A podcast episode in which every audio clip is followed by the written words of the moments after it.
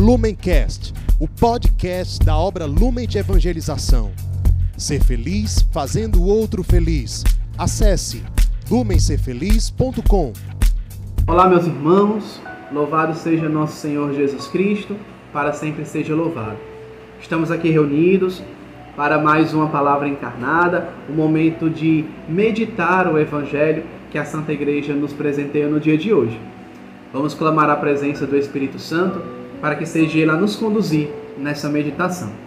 Em nome do Pai, do Filho e do Espírito Santo. Amém. Vinde Espírito Santo, vinde por meio da poderosa intercessão do Imaculado Coração da Virgem Maria, vossa amadíssima esposa. Vinde Espírito Santo, vinde por meio da poderosa intercessão do Imaculado Coração da Virgem Maria, vossa amadíssima esposa. Vinde Espírito Santo, vinde por meio da poderosa intercessão do Imaculado Coração da Virgem Maria, vossa amadíssima esposa. Rogai por nós, Santa Mãe de Deus, para que sejamos dignos das promessas de Cristo. Amém. Em nome do Pai, do Filho e do Espírito Santo. Amém. Vamos à leitura do Evangelho que está em São Mateus, no capítulo 9 do Evangelho de Mateus, né, do versículo 14 ao 15. Um evangelho bem curtinho, somente dois versículos, mas que nós podemos né, entrar com muita profundidade naquilo que o Senhor quer nos dizer no dia de hoje. Naquele tempo, os discípulos de João aproximaram-se de Jesus e perguntaram: Por que razão nós e os fariseus praticamos jejuns, mas os teus discípulos não? Disse-lhe Jesus: Por acaso os amigos do noivo podem estar de luta enquanto o noivo está com eles? Dias virão em que o noivo será tirado do meio deles, então sim eles jejuarão. Palavra da salvação, glória a vós, Senhor. Meus irmãos, no iníciozinho desse evangelho, no primeiro versículo, os discípulos de João fazem uma pergunta a Jesus. Por que razão nós e os fariseus praticamos jejuns, mas os teus discípulos não? Primeiro ponto, né? Eles estavam atentos demais aos discípulos de Jesus. Eu sempre gosto de falar, né, é, trazer aqui a nossa memória, não sei se vocês lembram, daquele evangelho que Jesus estava com os discípulos, passando em uma em um plantio de trigo, era um sábado, e os discípulos começaram a colher trigos, as espigas de trigo. E aí os fariseus viram aquilo e começaram a condenar a atitude dos discípulos que estavam colhendo trigo no sábado. E aí eu pergunto, né? O que é que esses fariseus estavam fazendo lá? Parecia que esses homens seguiam Jesus. Quem seguia Jesus eram os seus discípulos e o povo que queria escutar o Senhor. Para que que os fariseus estavam seguindo Jesus? Para que que esses fariseus estavam no meio do campo onde Jesus e seus discípulos estavam passando? Eles estavam lá para bisbilhotar eles estavam lá para ver o que de errado, na concepção deles, os discípulos de Jesus iriam fazer, para depois condenar, jogar pedras, mostrar, olha como que esse homem se diz ser o filho de Deus, como que esses homens se dizem ser mensageiros de Deus, se eles estão infringindo a lei de Deus, realizando alguma atividade no sábado, né? E Jesus muitas das vezes ele diz, né, que nós não devemos viver essa escravidão do sábado. Né? O sábado é para o homem, não o homem para o sábado.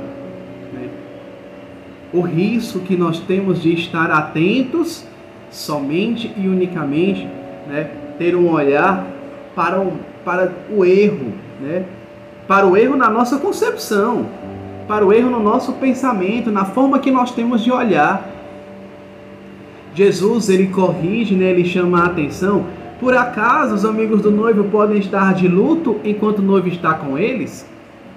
Por que, que os discípulos eles precisam jejuar? Né? Jesus diz: por que, que os meus discípulos precisam jejuar se o noivo está no meio deles?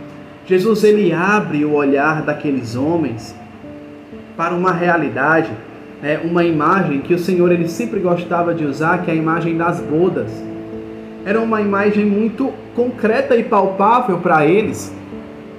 Porque era a grande festa naquela cultura, era a festa das bodas.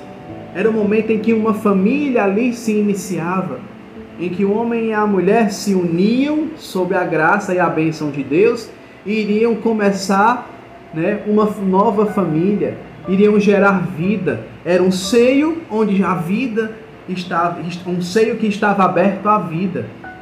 Então era a grande alegria. Não sei se vocês sabem, mas o, o, os amigos do noivo eram os grandes responsáveis pela organização da festa das bodas. E quando o noivo chegava, a alegria era tremenda, porque chegou aquele que é o centro daquela festa. Chegou aquele para quem a festa estava sendo preparada. Então o foco ele saía de alguma forma dos amigos do noivo e ia para o noivo. E quem é o noivo por excelência? Quem é aquele que veio desposar a sua igreja, que somos nós? Cristo Jesus. Ele mesmo diz: por que é que os amigos do noivo vão estar em luto se o noivo está no meio deles? Os amigos do noivo somos somos nós. Nós somos a igreja, os discípulos de Jesus. Nós somos a igreja, ao mesmo tempo somos o amigo do noivo. Por que, que nós vamos nos entristecer? Por que, que nós vamos é, nos mortificar, podemos assim dizer, né, com uma mortificação e uma penitência centralizada em nós. Porque a mortificação e a penitência, elas precisam nos abrir ao outro para vivermos a experiência que Jesus veio nos ensinar. De se abrir ao outro, de realizar o bem.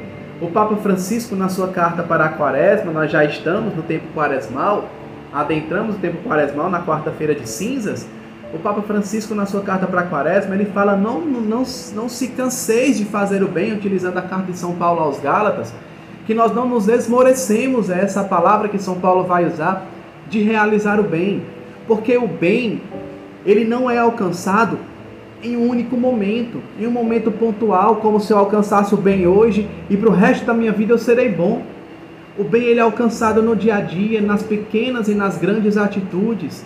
E o Papa vai dizer na sua carta que nenhuma, nenhuma atitude, por pequena que seja, por insignificante que seja, fica escondida aos olhos de Deus.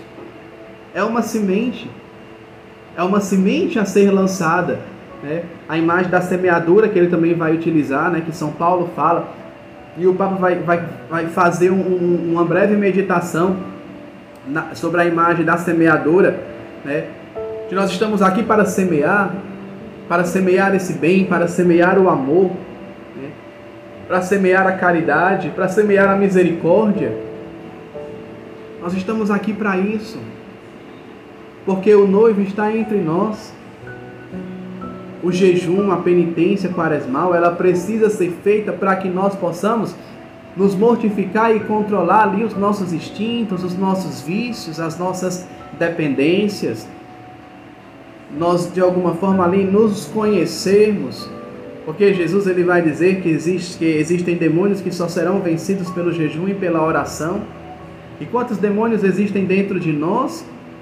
De vícios, de julgamentos, que precisam ser vencidos somente pela que só podem ser vencidos com jejum e oração e é para isso que nós vamos jejuar, é para isso que nós vamos rezar, é para sermos melhores, é para cada vez mais nos abrirmos ao outro, para cada vez mais nos colocarmos diante da presença de Deus. Jesus disse que vai chegar um tempo em que o noivo vai ser tirado. O noivo estava caminhando em nosso meio, ele permanece conosco mas ele não está mais conosco como ele estava no meio dos seus discípulos.